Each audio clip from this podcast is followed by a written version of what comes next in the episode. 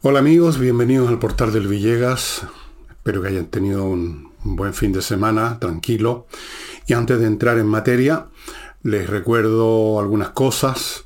Em, por ejemplo, Ignacio, el bebé, el bebé que tiene este problema de salud que ya les he explicado y cuya familia necesita juntar todo el tiempo mm, unas cantidades bastante grandes de plata para mantener el tratamiento que es increíblemente caro. Así es que se los recuerdo una vez más. Ahí están los datos del papá de Joaquín Muñoz para que le transfieran aunque sea un par de lucas para mantener a esta criatura con vida. Em, sigo con mis libros.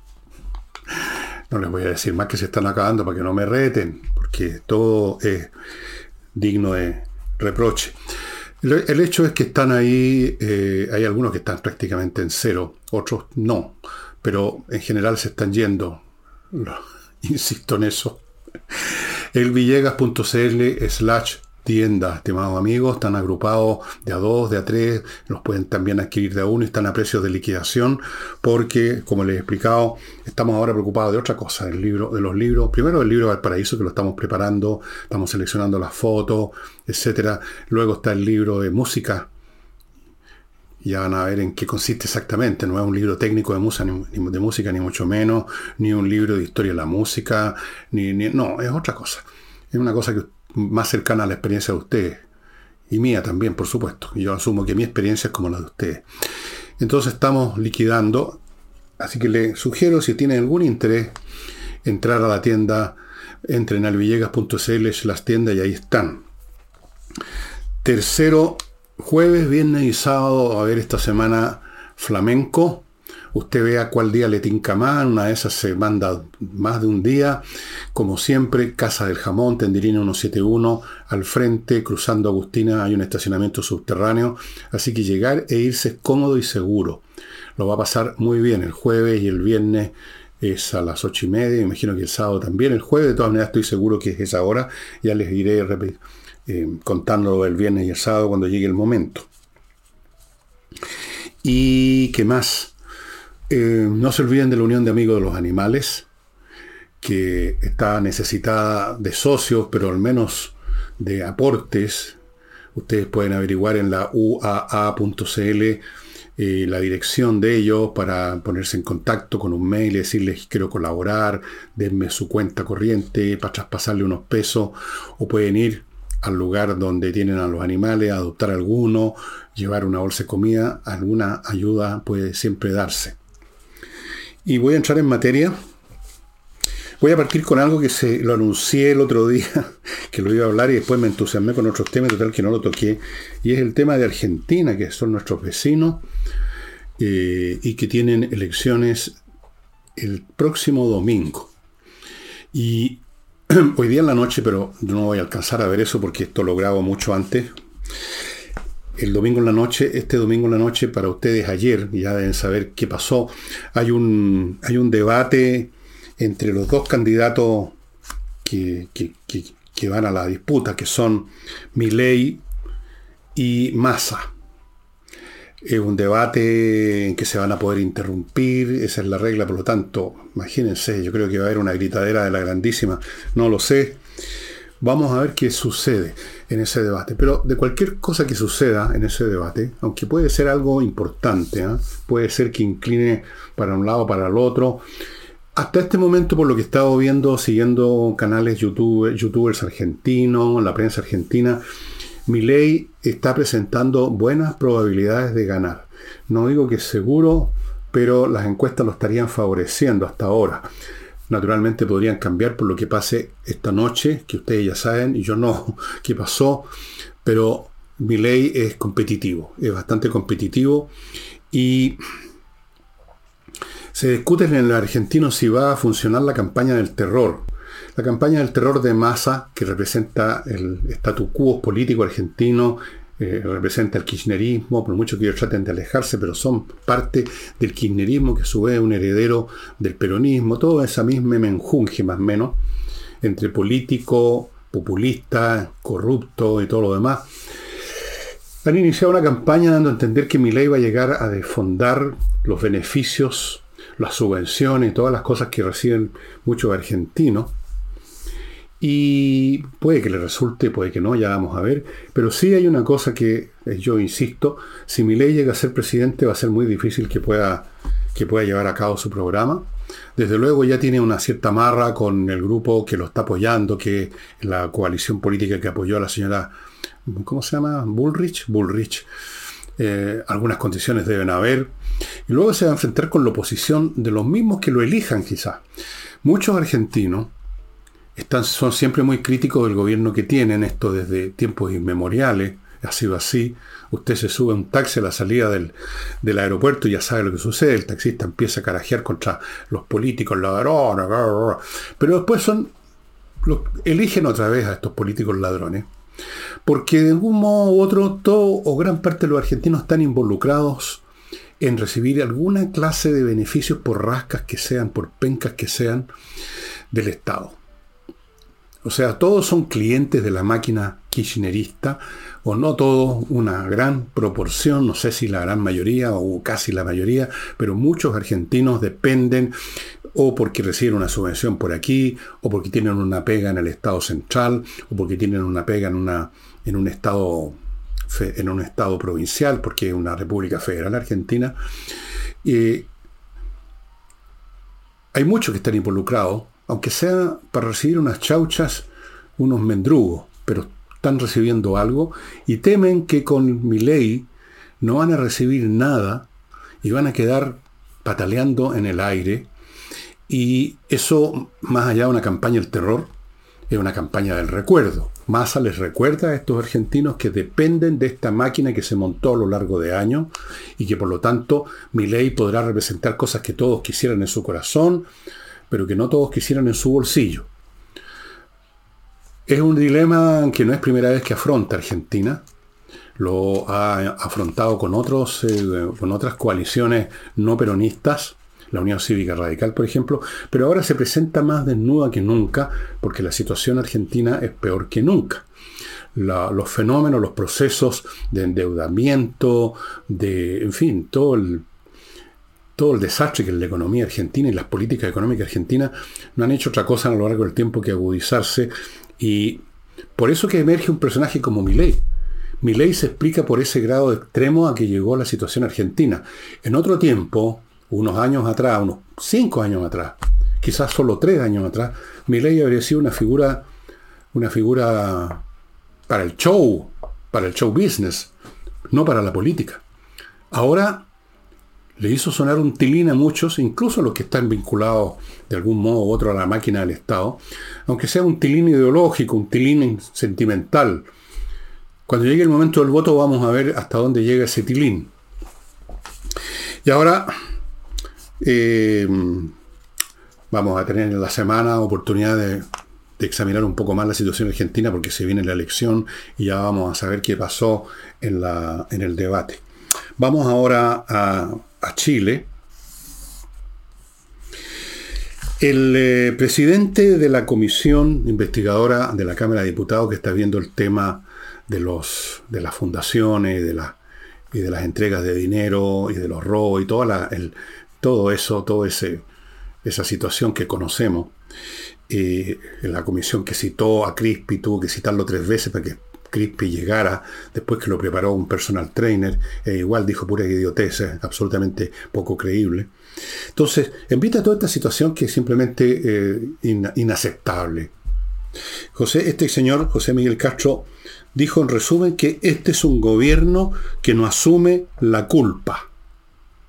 A propósito, por ejemplo, de que la señorita o señora Catalina Pérez, que fue una de las primeras cabezas que cayó, dijo que él informó esta situación de estas irregularidades en la primera semana de junio, o sea, mucho antes de las mentiras que ha dicho Crispi, y, que había informado, o sea, no era un tema tampoco de rumor, que es otra de las mentiras que dijo Crispi.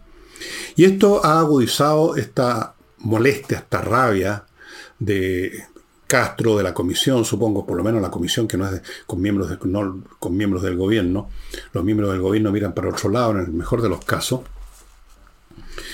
Y me imagino que José Miguel Castro, como muchos chilenos, sentimos que estamos en presencia no ya de un grupo gobernante, sino que de una mafia política. Pero aquí yo quiero hacer una observación cuando dice él que este es un gobierno que no asume las culpas, sino que busca explicaciones. Algunas explicaciones, por ejemplo, la señorita Vallejo, son increíbles. O sea, la señora Vallejo, señorita Vallejo, en una intervención a propósito de esta materia, dijo que lo que pasa es que estaban las cosas que se facilitaban, que no habían instrumentos para controlar, que, que es lo mismo que decir que si un, delincuente entra a su casa y le roba porque usted se le olvidó cerrar la puerta, entonces no hay delito. Usted es el hueón que dejó la puerta abierta. Eso es lo que nos dijo la señora Vallejo. Entonces, dijo, este es un gobierno, dijo Castro, que no asume la culpa.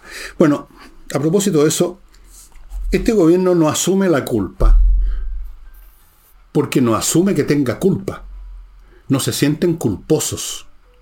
Todo lo que están haciendo, incluyendo esta máquina, este mecanismo, como dijo, como dijo el señor Bermúdez, pero no quiso decir si, si había o no había según su juicio, pero habló de un mecanismo. Todo esto y otras cosas que está haciendo el gobierno son, son a propósito de un plan.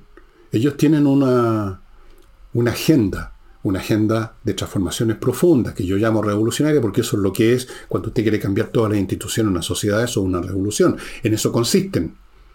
Cambiar la sociedad es cambiar sus instituciones básicas. Entonces, en función de eso que ellos consideran un bien absoluto, que debe hacerse sí o sí, como dicen ahora, ellos no sienten culpa de este tema. Puede a lo más que acepten que en el contexto de esta de este proyecto que ellos consideran no culposo, sino que positivo, necesario, puede que les moleste que uno o dos tipos por ahí, o quizás 20 o 30 o 200 o 300, se aprovecharon a la pasada de meterse plata al bolsillo. Pero para eso, para ellos, eso es una cosa marginal, menor.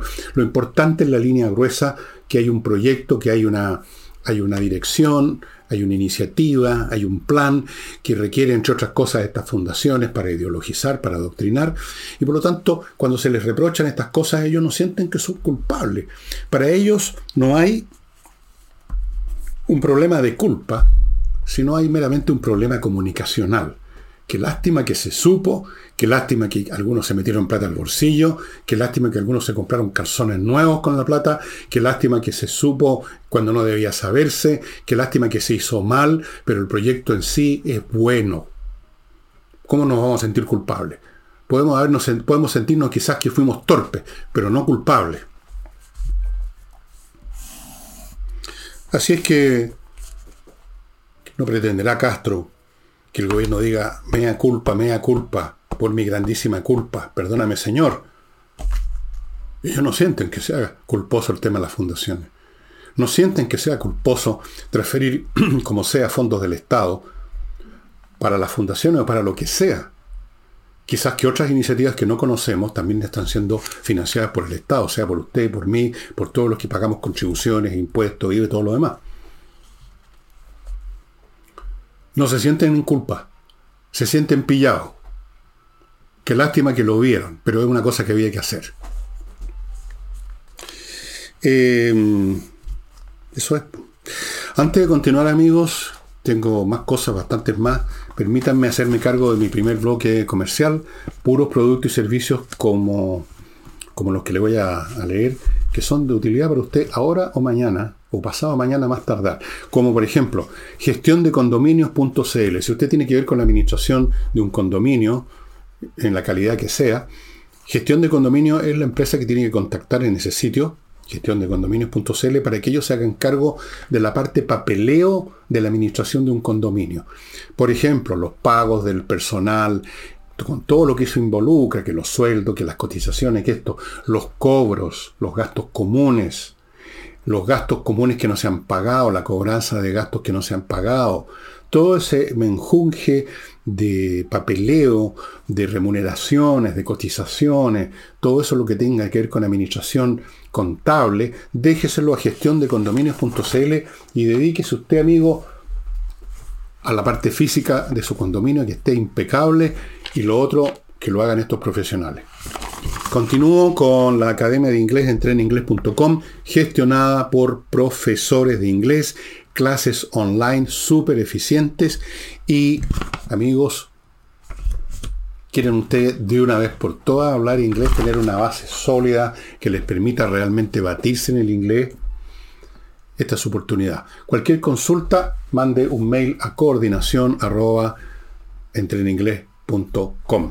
Continúo con Fastmark, una empresa de transporte internacional de carga aéreo marítimo desde Estados Unidos a Chile, que ofrece la ventaja de que es una empresa chilena que conoce bien el laberinto administrativo de Chile, eso que llaman la permisología ahora también, pero que es mucho más que eso que conoce bien eso, que conoce las necesidades de los clientes y que por lo tanto está en condiciones de ofrecerle un mejor servicio a las empresas y también a los particulares que quieran encargar cualquier artículo porque ellos tienen el servicio courier también.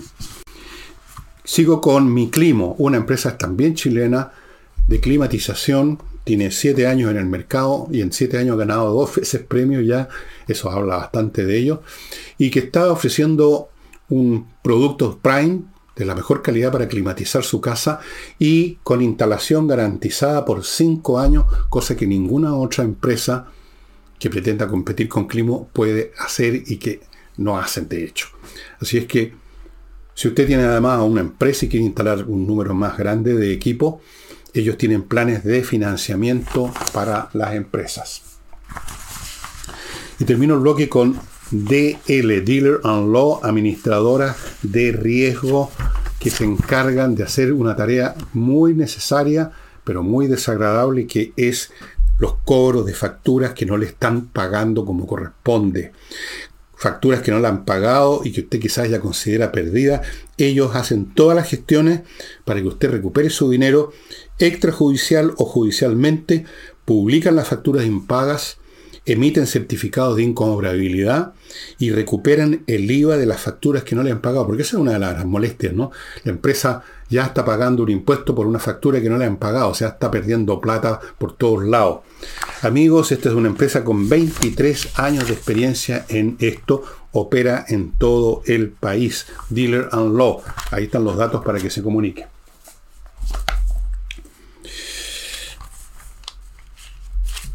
Yo les mencionaba un, par de programas atrás, el viernes creo, que el señor Carlos Monte, el ministro de Vivienda, ha salido colado de todos estos temas con las fundaciones, porque ha sido su ministerio en alguna de sus dependencias las que han transferido fondos, desde luego Democracia Viva, la primera que hizo saltar la PUS. Y el señor Montes no ha sido tocado y dije yo, lo están blindando por razones políticas y bueno, en la prensa de este fin de semana hemos visto que efectivamente es así.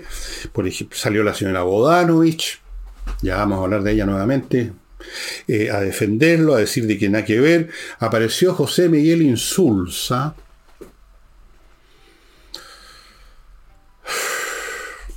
A decir que Montes no tenía conocimiento de esta cuestión. Bueno, señor Insulza, yo sé que usted está diciendo estas cosas porque hace rato que decidió que hay que subirse al barquito, porque usted es un hombre que no se moja el popó, la verdad, lo que corresponde es menos importante que seguir cómodamente en su posición. Pero usted sabe muy bien que el decir que el señor Montes no tenía conocimiento es también una forma de culpabilidad muy seria. Significa que es un hombre que ya no sabe lo que está haciendo, que no debiera estar en el ministerio. Un ministro que no sabe que están sacando plata de su ministerio es un incompetente. Y los incompetentes no pueden, no deben ser ministros. Porque aquí son dos cosas nomás. O está metido o es incompetente. Elija usted. Ninguna de las dos es razón suficiente para blindarlo pero evidentemente que hay una razón más poderosa que cualquier, cualquier otra cosa, que es la defensa corporativa de un compañero, porque usted dijo usted compañero, y la defensa del partido, la defensa de las peguitas, la defensa de la posición política, la defensa de cualquier cosa menos la defensa de lo que le interesa y lo que le conviene al país, que es no tener en el ministerio o a cómplices de robos o a incompetentes, una de dos. Pero el señor Insulsa, que generalmente trata de no meterse en la pata de los caballos, en esta oportunidad se metió. Yo no sé si le nació de sí mismo o lo presionaron, no tengo idea, me da lo mismo. Pero el resultado es ese.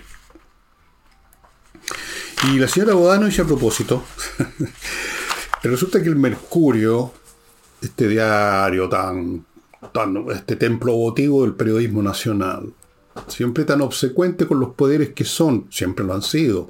Entonces, hizo una de estas típicas cosas que hacen siempre los medios, cuáles son las 20 claves para entender esto, cuáles son las 50 personas más importantes, y sacó las 100 mujeres líderes del país.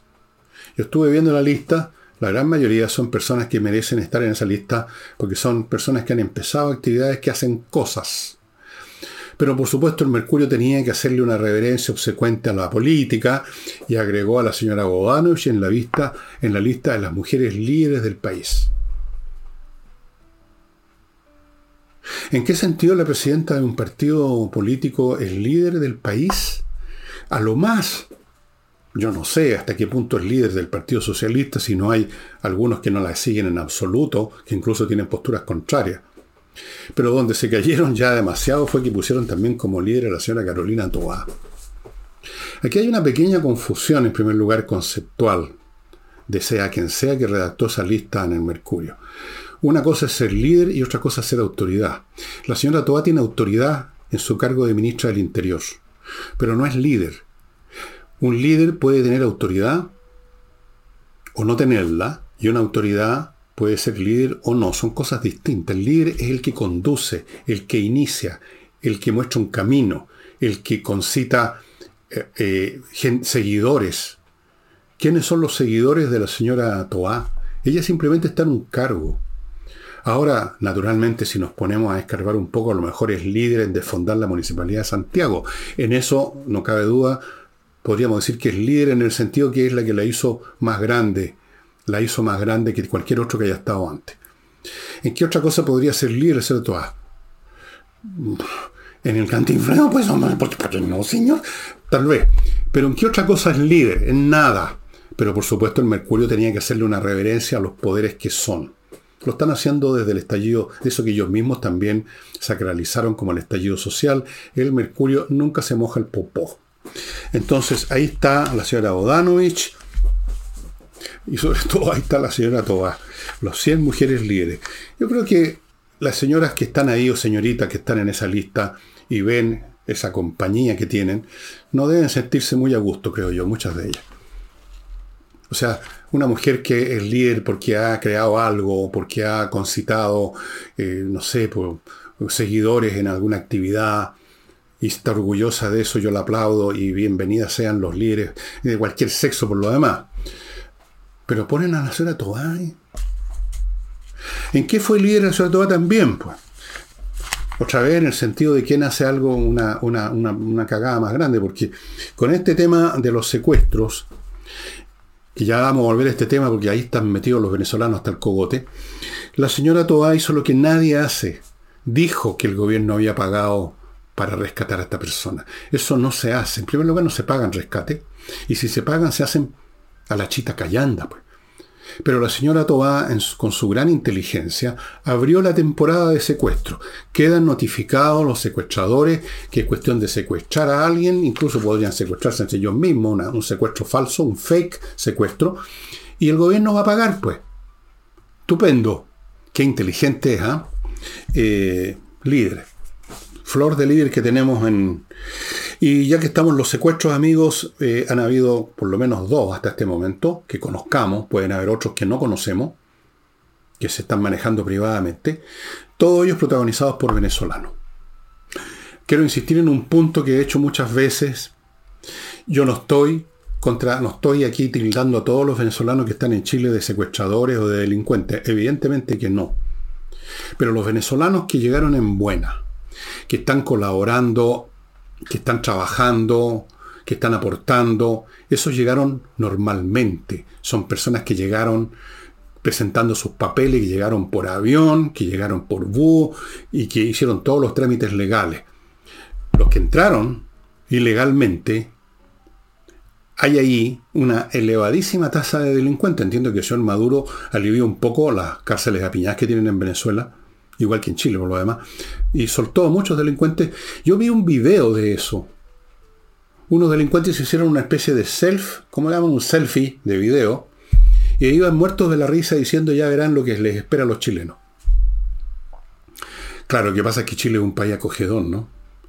El país acogedor de la señora Bachelet dejó entrar a cientos, no a cientos, a miles de delincuentes que están ahora en el negocio de los secuestros.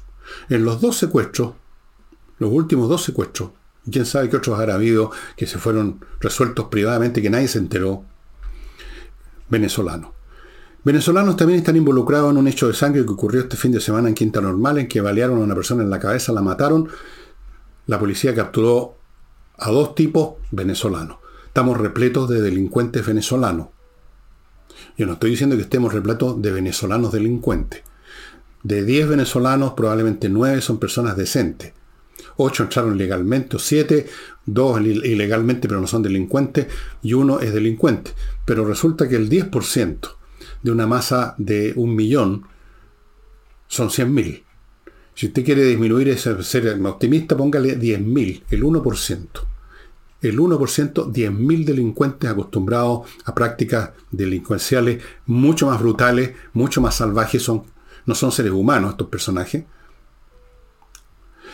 Y le están enseñando a nuestros delincuentes locales también. Pues así que podemos agradecer a la señora de que Chile es un país acogedor. La señora Bachelet.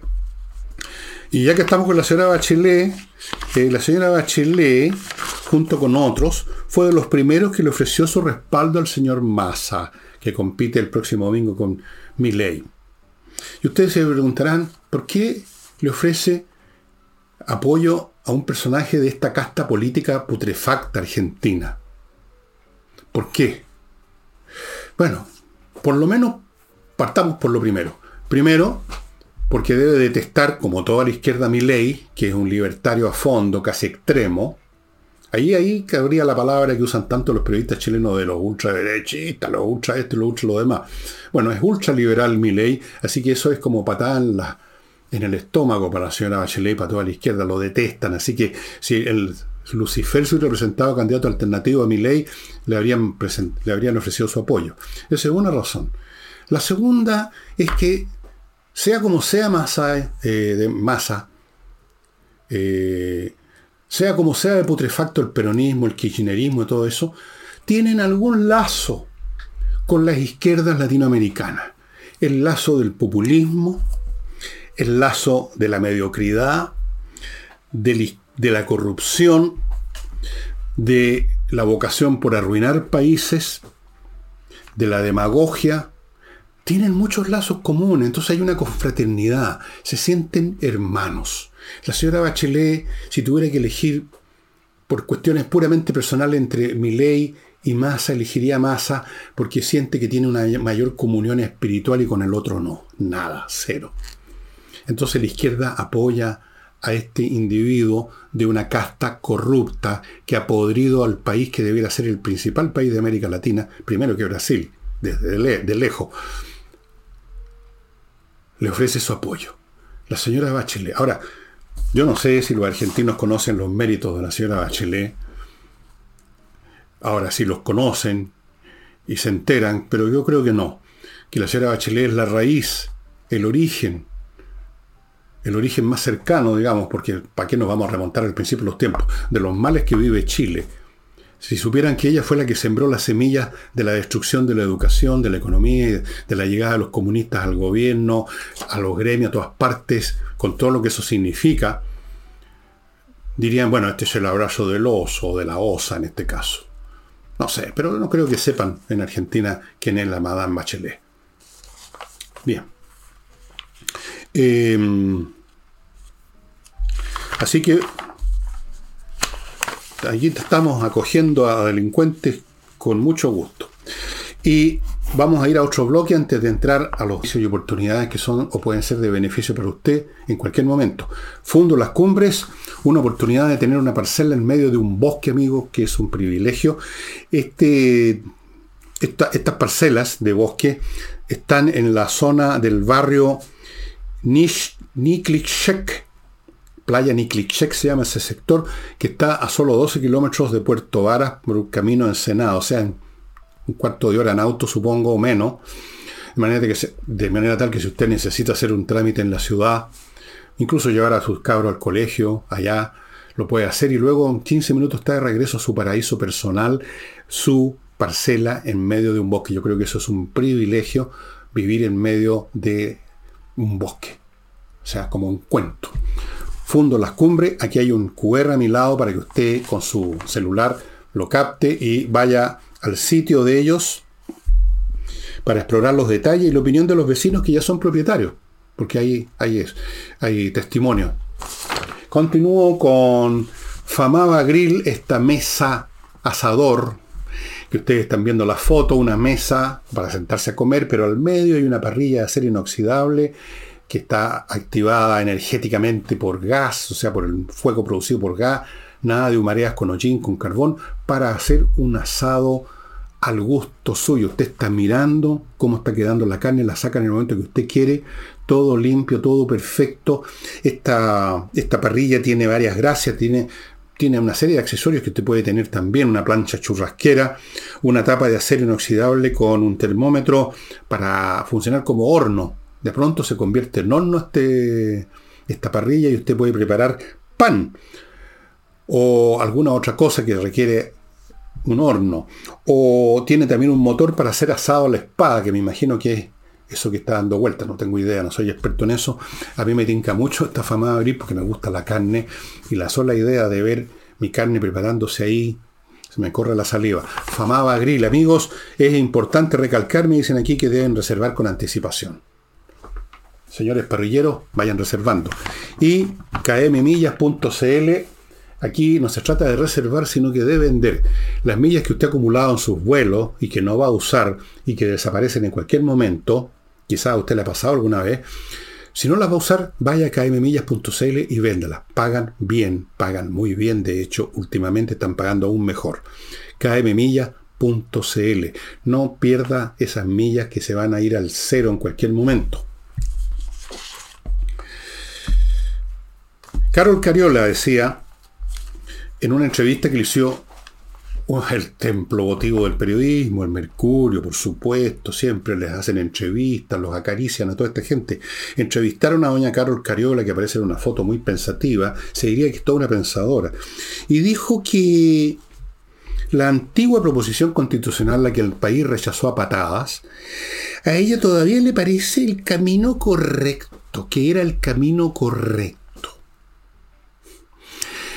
Lo del camino correcto, entre paréntesis, es una frase estándar del repertorio lingüístico de los comunistas, como el hora pro nobis de los curas, o no sé, Jesús, María y José, las viejas beatas, el camino correcto. Ellos siempre saben cuál es el camino correcto. No el camino óptimo, el camino bueno, sino que es el camino correcto. El camino correcto al comunismo, el camino correcto al socialismo, el camino correcto. Los demás somos todos incorrectos, por ellos saben cuál es el camino correcto. Y la tienen pegada esa frase, naturalmente, Carol Cariola, que no es un genio resplandeciente, ninguno de ellos lo es, la repite, así como la señora que dice Jesús, María y José. El camino correcto. Y luego agregó que la constitución actual es mala, pero la que se propone ahora es mucho peor y peligrosa.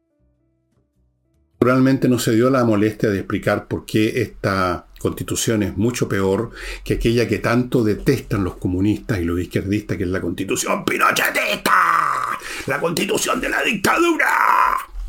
Ahora no es tan mala, es mala nomás. No es satánica, es mala, mala, mala.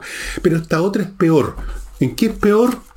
Bueno, es peor para ellos no les deja la luz verde para que puedan robarle sus fondos previsionales, para que puedan imponerle la educación que ellos quieren, para que puedan restarle libertades por todas partes, para que puedan disminuir y ojalá eliminarla al derecho a propiedad de mil maneras distintas. Así que para ellos, por supuesto, es peor. Es lo peor que hay. Por supuesto que es peor. Ahí los tienen ustedes de cuerpo entero porque Carol Cariola no es ni más ni menos que cualquier otro de los comunistas que conocemos ahora, yo conocí otros en el pasado que eran 100 veces más inteligentes que cualquiera de estos. Conocí a Orlando Milla, conocí a Bloy Teitelboim, conocí a Lucho Corbalán, que parecía un hombre como de campo, pero era bastante listo. Eran muy superiores a estos fulanos, a la Carol Cariola, al señor este Carmona, a todos estos fulanos que son de tercera selección. Pero fíjese, todos mantienen la semántica, el camino correcto. Era súper correcto que este país se desintegrara. Era súper correcto que el grupo que quisiera fundara su propio país, literalmente en el territorio chileno. Era súper correcto meterse la bandera chilena por el poto. Era todo súper correcto, correcto, correcto, según Carlos, Carol Cariola. Al menos Carol Cariola tiene una virtud, podríamos decir, aparte que es bonita, y es que dice lo que piensa. O sea, lo que no piensa, me habían dicho, pero lo dice. Lo dice. Otros son un poco bastante hipócritas, se quedan callados, miran por otro lado, ¿no es cierto? Bueno. Eh, yo he dicho acá, y últimamente he estado insistiendo bastante en el punto que la educación en Chile está muerta, y yo creo que está muerta o boqueando como mínimo. Y, pero hemos llegado a cosas aún que ya, digamos, a extremos como esto de los colegios de salen fulanos a tirar bombas molotov. Y ahora la violencia dentro del colegio.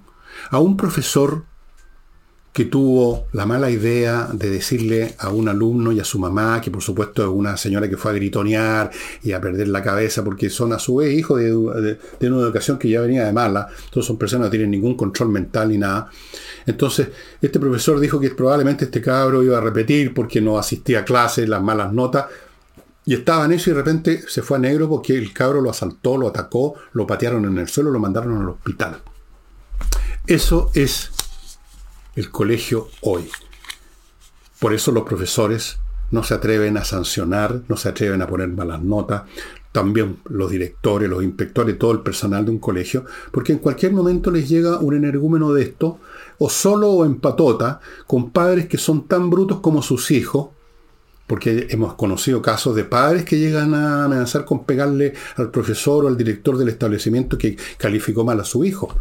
Bueno, el padre es tan bruto como el hijo, entonces, claro, no entienden que el hijo, que es un idiota que no entiende nada, le ponen un 1, si es que se atreven a ponérselo.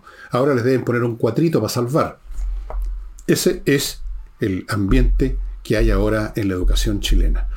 O hay tomas o hay, o hay molotoveros, llamémoslo, o hay violencia interna, o hay bullying, o hay, no hay clases, o hay toma. ¿Y quién empezó todo esto con estas reformas? Que incluyen reformas administrativas como eliminar la educación municipalizada para que aparezcan otras instituciones que en todas partes hacen desaparecer la plata. El tema de la semana pasada que ya se debe estar olvidando ustedes. ¿Quién empezó todo esto? La señora Bachelet.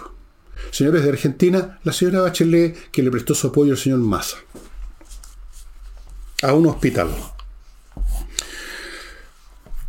¿La izquierda va a reconocer alguna vez que esto es una situación que es simplemente impresentable, intratable, intolerable, que está liquidando este país? Porque qué clase de generación va a reemplazar a los que se vayan muriendo? O sea, unos brutos, unos brutos analfabetos. Pero las izquierdas no tienen problema con estas cosas, a ellos no les importa nada. Fíjense ahora lo que ha pasado en España. El señor Sánchez y su grupo, el PSOE, fueron derrotados por la oposición de derecha. Ultraderecha, de acá. Pero lamentablemente esa oposición no obtuvo suficientes, suficiente ventaja para que fuera elegido el, el, hombre que los representaba. Y entonces Pedro Sánchez, que es un tipo que es un maleante político, un tipo sin escrúpulos, empezó a ver de qué manera seguir en el poder otros cuatro años.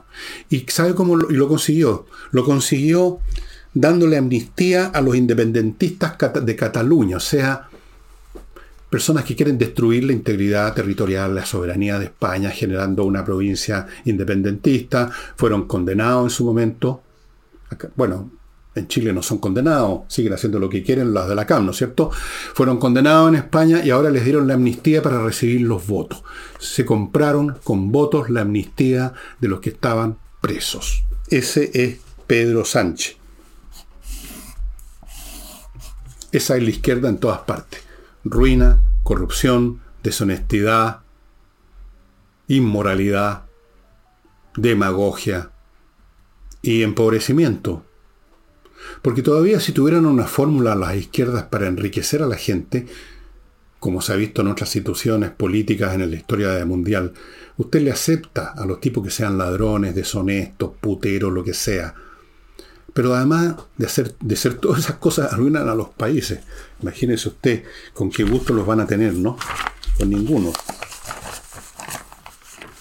Em, y antes de pasar a contarles qué es lo que está pasando en otras partes del mundo, amigos, les recuerdo Salinas y Ojeda, un buffet de abogados que son especialistas en temas civiles, llevan años especializándose en eso y por lo tanto tienen muy buena, muy buena tasa de éxitos legales. Así que si usted tiene un problema civil, no penal, no laboral, póngase en manos de Salinas y Ojeda en salinasyojeda.cl.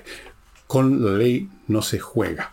Continúo con patriciastocker.com, un grupo de profesionales a cargo de registrar, preservar, renovar su marca comercial en Chile y en Estados Unidos. Bueno, marca comercial o un invento que usted hizo, lo que sea, que hay que inscribirlo para que quede claro que usted es el propietario de la idea, del nombre, de lo que sea. Hágalo porque si no va a tener tarde o temprano un chasco. Y termino este bloque con compreoro.com que ofrece la posibilidad de comprar lingotes de oro y plata para que usted tenga un sólido resguardo financiero.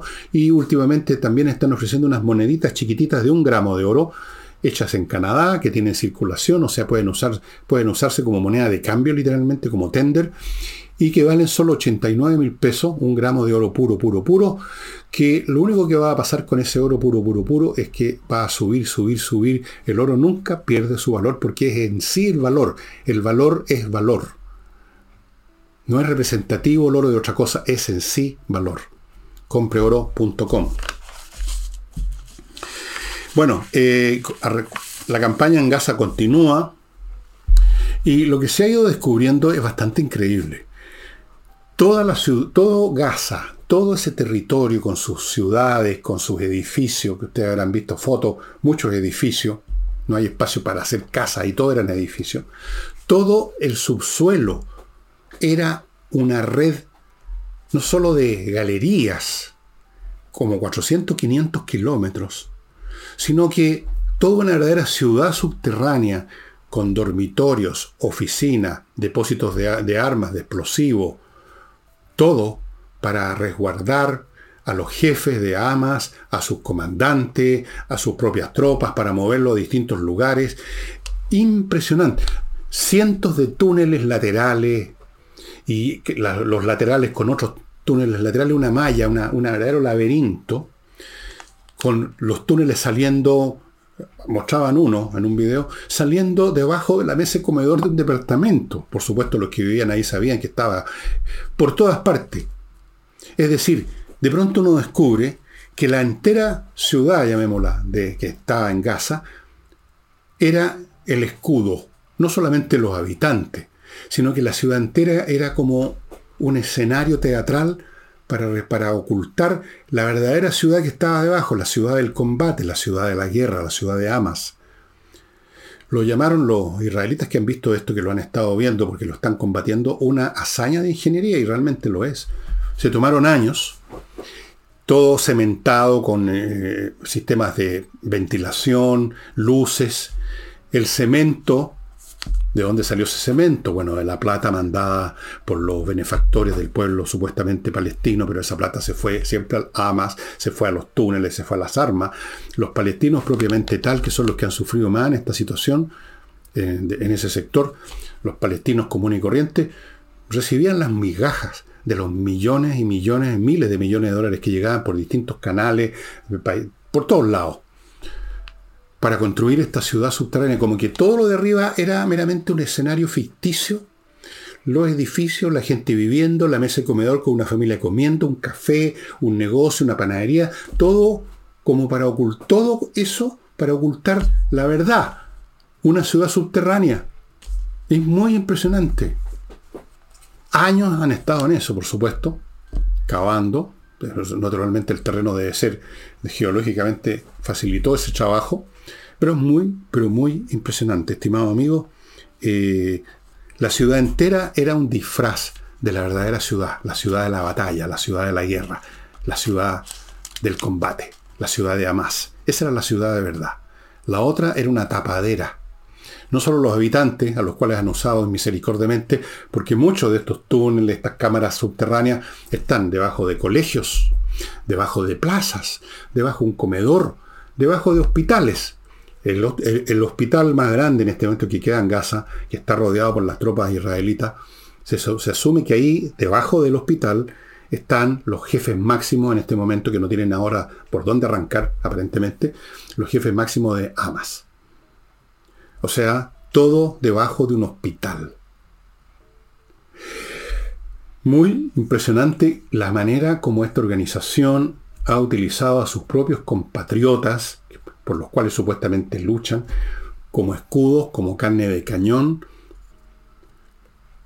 Los han sacrificado económicamente para construir su ciudad subterránea, para un día, como ese 7 de octubre, lanzarse a darse el gusto de matar y matar todo lo que pudieron, porque si no mataron más, porque no, no alcanzaron, porque llegó la fuerza de reacción, pero alcanzaron a matar a 1.400 personas. Matar, degollar, destripar, decapitar, quemar vivo. Y todo esto se estaba preparando en esta ciudad subterránea. Muy, pero muy impresionante. Muy impresionante. Ahora se la están demoliendo. Se la están demoliendo. Pero en fin, vamos a ver. Em,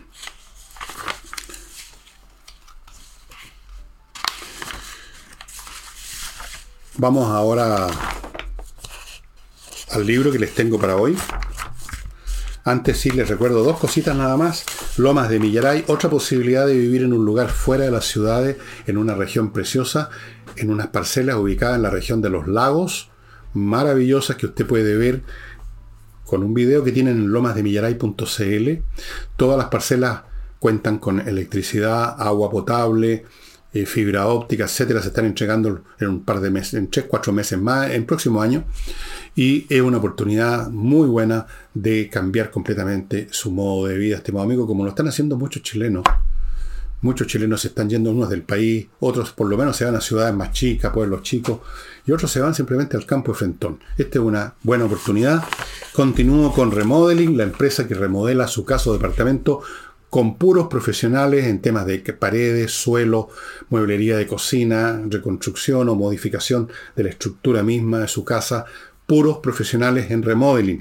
Y Hey, puros profesionales en la venta de inmuebles, trabajan como animales, tienen métodos muy especiales y eso les permite todavía vender con más dificultades que antes, pero venden, otros no venden absolutamente nada. Pregúntele a cualquier corredor cómo está la cosa. Y el libro que les voy a mostrar hoy día es un libro muy interesante, no sé si se lo he mostrado alguna vez, pero da lo mismo, y especialmente para las personas que les interesa la historia de la tecnología, y en este caso la historia del vuelo. ¿Cómo fue que los famosos hermanos Wright crearon este aparato que fue el primer aparato más pesado que el aire que voló, los hermanos Wright. Es un libro muy entretenido con fotos y con tutti de los hermanos, de su máquina voladora, cómo fue que llegaron a construir este asunto, qué pasó una vez que lo construyeron, eh, cuando el mundo abrió los ojos ante esta maravilla y empezaron a aparecer otros fabricantes, otros... Aquí está, este libro de este caballero, David McCulloch, que es especialista en este tipo, especialista en este tipo de historia de descubrimientos, de invenciones, de desarrollos tecnológicos. Libro súper entretenido. Eh, esto fue en 1903 que llevaron a cabo su primer vuelo en una de las naves, que es exactamente como esa que ustedes están viendo, un biplano con un motor pequeñísimo, muy liviano.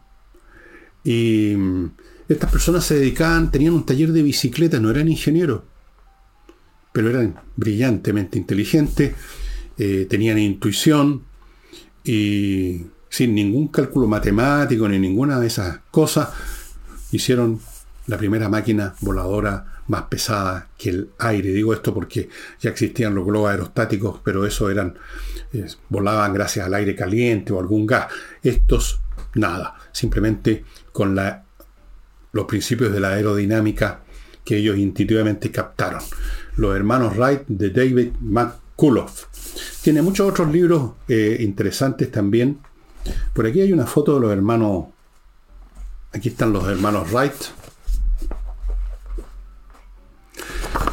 Que llegaron a ser, por supuesto, famosos y todo lo demás. Y con eso, estimados amigos, termino el programa de hoy. Mañana estaríamos con ya saben, con Nicole Rodríguez. Chao.